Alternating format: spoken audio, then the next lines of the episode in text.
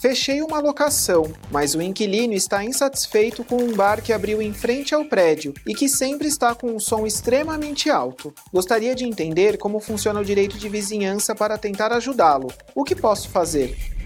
Uma situação onde você aluga uma casa, logo após é, o contrato fechado, assinado, aparece um bar na frente, é um bar, uma lanchonete, uma boate, onde existe um exagero em relação ao som, certamente nós estamos aí é, de frente com uma ação, uma situação em relação de vizinhança, o direito de vizinhança.